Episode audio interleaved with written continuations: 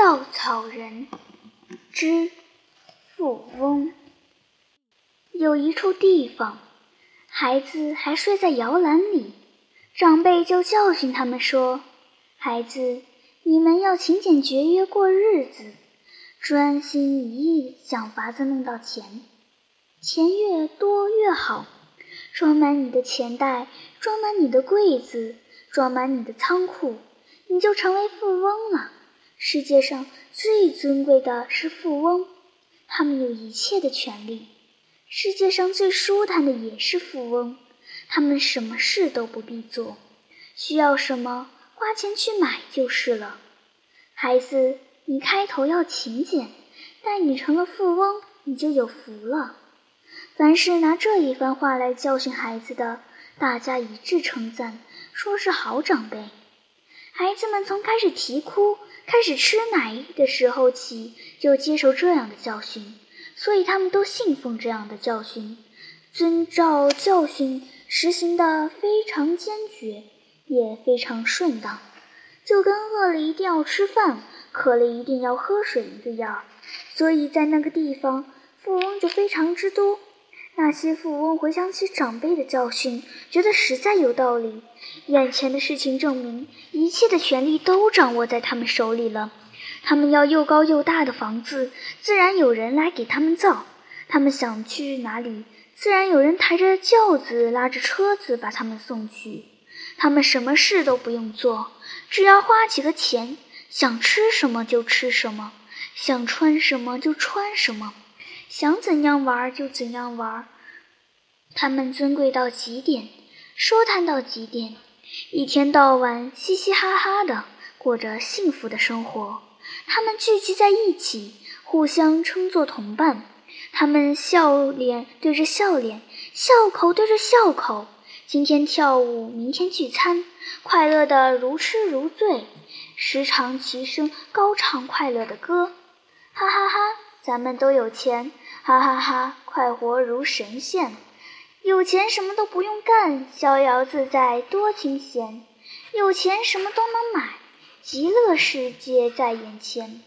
咱们是富翁，咱们都有钱，哈哈哈，咱们快活如神仙。富翁什么事儿也不用干，他们要吃什么，穿什么，用什么，只要拿起出钱去就成。生产那一切东西，自然由还没有成为富翁的人担任。那些还没有成为富翁的人，整天辛辛苦苦工作，他们望着富翁，羡慕得不得了。他们想，富翁的确尊贵，的确舒坦，我还得加倍努力，尽快赶上他们的地位。他们躺在摇篮里的时候，长辈就是这样教训他们的，所以他们认为，富翁过的就是好日子。只有成了富翁，他们才能过上好日子。有一天，一个石匠为了给富翁造房子，到山里去开石头，忽然发现了一个非常之大的宝库，有百亩宽，有百丈深，全是黄澄澄的金子。他快活极了，心想这样的好运竟让他给碰上了。谁料到成为富翁就在今天，他赶紧跑回去，召唤全家老幼。力气大的挑箩筐，力气小的提篮子，一头到山里去采掘金子，从清早直忙到天黑，全家老小都累坏了。算一算，挖到的金子已经超过了最富的富翁。石匠心里想：现在我是最富的富翁了，尊贵的、舒坦的生活从明天就要开始。明天我就不做工了，好不快活。第二天。石匠不再去采掘金子，因为他已经成了第一富翁了。消息传到别人的耳朵里，谁不知道这是成为富翁最便当的方法？于是大家都放下自己的工作，全都扶老携幼到山里去掘金子。大家顾得不得疲乏，直到挖金子的超过了第一富翁才停手。大家都藏住了金子，都自以为是第一富翁。可是矿里的金子还只少了十分之二三，才几天的功夫，那个地方的人都成了富翁。富翁照例用不着做工，这是何等的幸福呀！可是从来没有见这样子的事发生了。那些新成为富翁的人想，既然自己成了富翁，不可不买几身华丽的衣服，把自己打扮成富翁的样子。他们就带着满口袋金子去服装铺买衣服。那些衣服是多么讲究呀！从前只能站在玻璃窗外边向里面看一两眼，如今可要迈着大步度过去，随心所欲地挑选几身中意的绸袍缎褂，好不威风。他们越想越得意，谁知道走到服装铺门口，服装铺歇业了，不再出卖衣服了。原来服装铺的老板也挖了不少金子，新晋成了富翁。他一家老小都穿上了本来预备出卖的华丽衣服，正打算换一班轿夫，全家坐着轿子去剧场看戏呢。成了富翁，买不着富翁穿的衣服，大家心里都很失望。一连走了几家服装铺，情形都一样。老板成了富翁，不愿意再做生意了。富翁们想。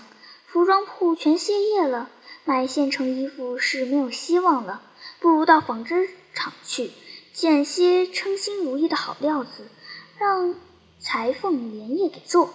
他们就一同奔向纺织厂，谁知纺织厂门前静悄悄的，看门的人不知哪里去了。往日轰隆轰隆的机器声也听不见了，高大的烟囱向来一口一口地喷出浓烟，把天空染黑了。现在却可以望见宁静的天空，烟囱口上还歇着无数麻雀。他们买不到料子，只好去找裁缝商量，请他们帮忙想办法。只要弄得到华丽的衣服，不论多少金子，他都愿意出。富翁笑着说：“我和你们一样，正想弄几身新衣服呢。至于金子，谁还稀罕它？我也成富翁了，我钱袋里……”箱子里、仓库里，金子都装得满满的了。到这个时候，他们才相信华丽的衣服是穿不成了。成了富翁，不能打扮得像个富翁，心里当然不痛快。可是满钱袋、满箱子、满仓库都是黄澄澄的金子，看着也可爱。他们都安慰自己说：新衣服虽然穿不成，可是咱们有这么多金子，究竟都成为富翁了。他们完全没有料到，更加严重的恐慌跟着来到，使所有的富翁不但笑不出来，连哭的力气都没有了。他们家里积蓄的粮食不久就吃完了，照过去的惯例，只要带一口袋钱到粮食店去买就是了。谁知道这样意想不到的事儿，粮食店的老板也带着金子，也要到别处去购买粮食。因为他家的粮食也吃完了，大家说：“咱们一块儿走吧。”可是走了好几家粮食店，情形都一样，结伴的同行越来越多。他们带着很重的金子，走到东又走到西，大家喘着气，浑身冒汗，衣服湿透了，还没找到一家开业的粮食店。忽然有个富翁说：“只有去找农夫。”大家听了，好像大梦初醒。齐声喊：“是呀，去找农夫。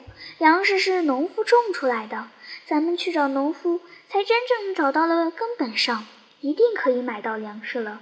咱们去吧，咱们快去吧！”大家喊着，两条腿都使劲地跑，因为他们相信找到了农夫，粮食就到手了。他们跑到乡间，找到了农夫，就对他说：“好农夫，我们要买粮食。”不论多少金子，我们都愿意给，只要你说出个数目来。农夫笑了笑，摇头说：“我跟你们一样，正要找农夫卖粮食了。我如今不是农夫，不种粮食了。我也是富翁，我有的是金子。”农夫说完，就跟大家一同走。要买粮食的人越去越多，他们来来回回好几趟，仔仔细细地找。